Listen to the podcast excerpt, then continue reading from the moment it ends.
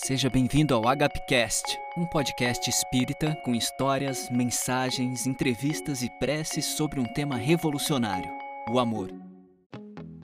Oi, tudo bem? É um prazer te receber aqui no primeiro episódio. Meu nome é Daniel, mas a minha família e os amigos sempre me chamaram de Dan. Então, quando eu me formei como ator, eu tinha que escolher um nome artístico e usei Dan Camargo. Você vai me encontrar nas redes sociais dessa forma. Ah, mas é Dan com M de menino. Embora a época de menino já tenha passado faz um tempinho, mas no coração nunca passou. E eu sei que a essa altura você deve estar se perguntando: quem é esse cara para falar sobre um tema tão importante? É, eu me fiz essa pergunta por vários meses enquanto ensaiava para montar esse podcast e nunca me senti à altura do tema, até que veio aquela reflexão óbvia: o amor e a caridade tá no alcance de todo mundo e todo mundo pode falar sobre eles. Então eu tô aqui falando com você. Eu sei, eu sei. Mesmo assim, tem muita gente que já teorizou e trouxe histórias muito melhores do que qualquer uma que eu consiga fazer. E aí brotou outro dilema existencial. O que, que eu tenho que eu posso oferecer para as pessoas? Essa resposta veio um pouco mais rápido. A minha voz.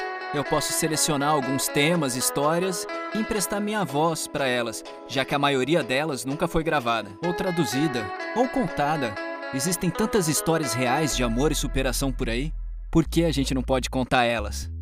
E se esse podcast te trouxer inspiração, bons pensamentos ou aliviar o seu dia um pouquinho, eu acho que a existência dele está mais do que justificada.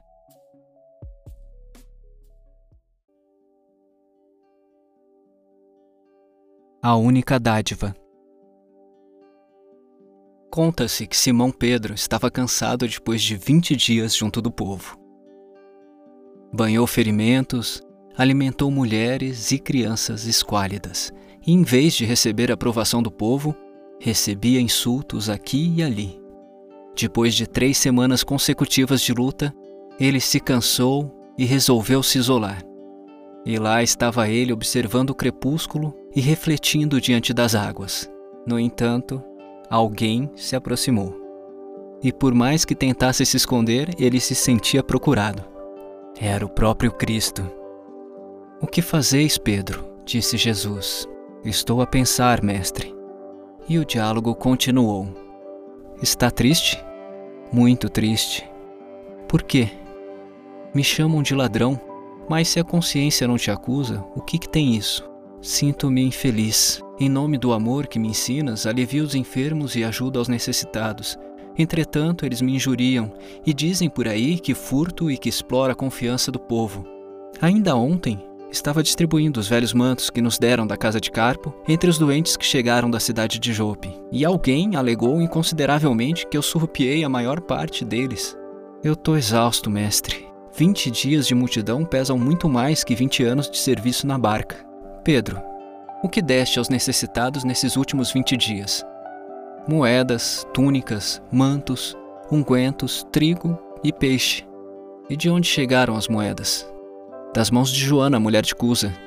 E as túnicas? Da casa de Zobalã, o curtidor. E os mantos que te acusaram? Da residência de Carpo, o romano que decidiu nos amparar. E os ungüentos? Do lar de Zebedeu que os fabrica. O trigo? Da seara de Zaqueu que se lembra de nós. E os peixes? Da nossa pesca então, Pedro. Como assim, senhor? O que quer dizer? O que devo entender? Que apenas entregamos aquilo que nos foi ofertado para distribuirmos em favor dos que necessitam. A divina bondade conjuga circunstâncias e nos confia de um modo ou de outro os elementos que devemos movimentar nas obras do bem. Disseste servir em nome do amor. Sim, mestre. Então se lembre que o amor não relaciona calúnias e nem conta sarcasmos. O discípulo, demonstrando súbita renovação mental, não respondeu. Jesus o abraçou e disse: Pedro, todos os bens da vida podem ser transmitidos de lugar para lugar e ir de mão em mão. Ninguém pode dar em essência esse ou aquele patrimônio do mundo senão o próprio Criador que os criou. E se existe uma coisa que realmente podemos dar de nós, essa dádiva é o amor, sofrendo e renunciando em nome dele. O apóstolo compreendeu e beijou as mãos que o tocavam de leve. E em seguida puseram-se ambos a falar alegremente sobre as tarefas esperadas para o dia seguinte. Essa mensagem foi transmitida pelo espírito irmão X e psicografada pelo médium Francisco Cândido Xavier, adaptada do livro Ideias e Ilustrações,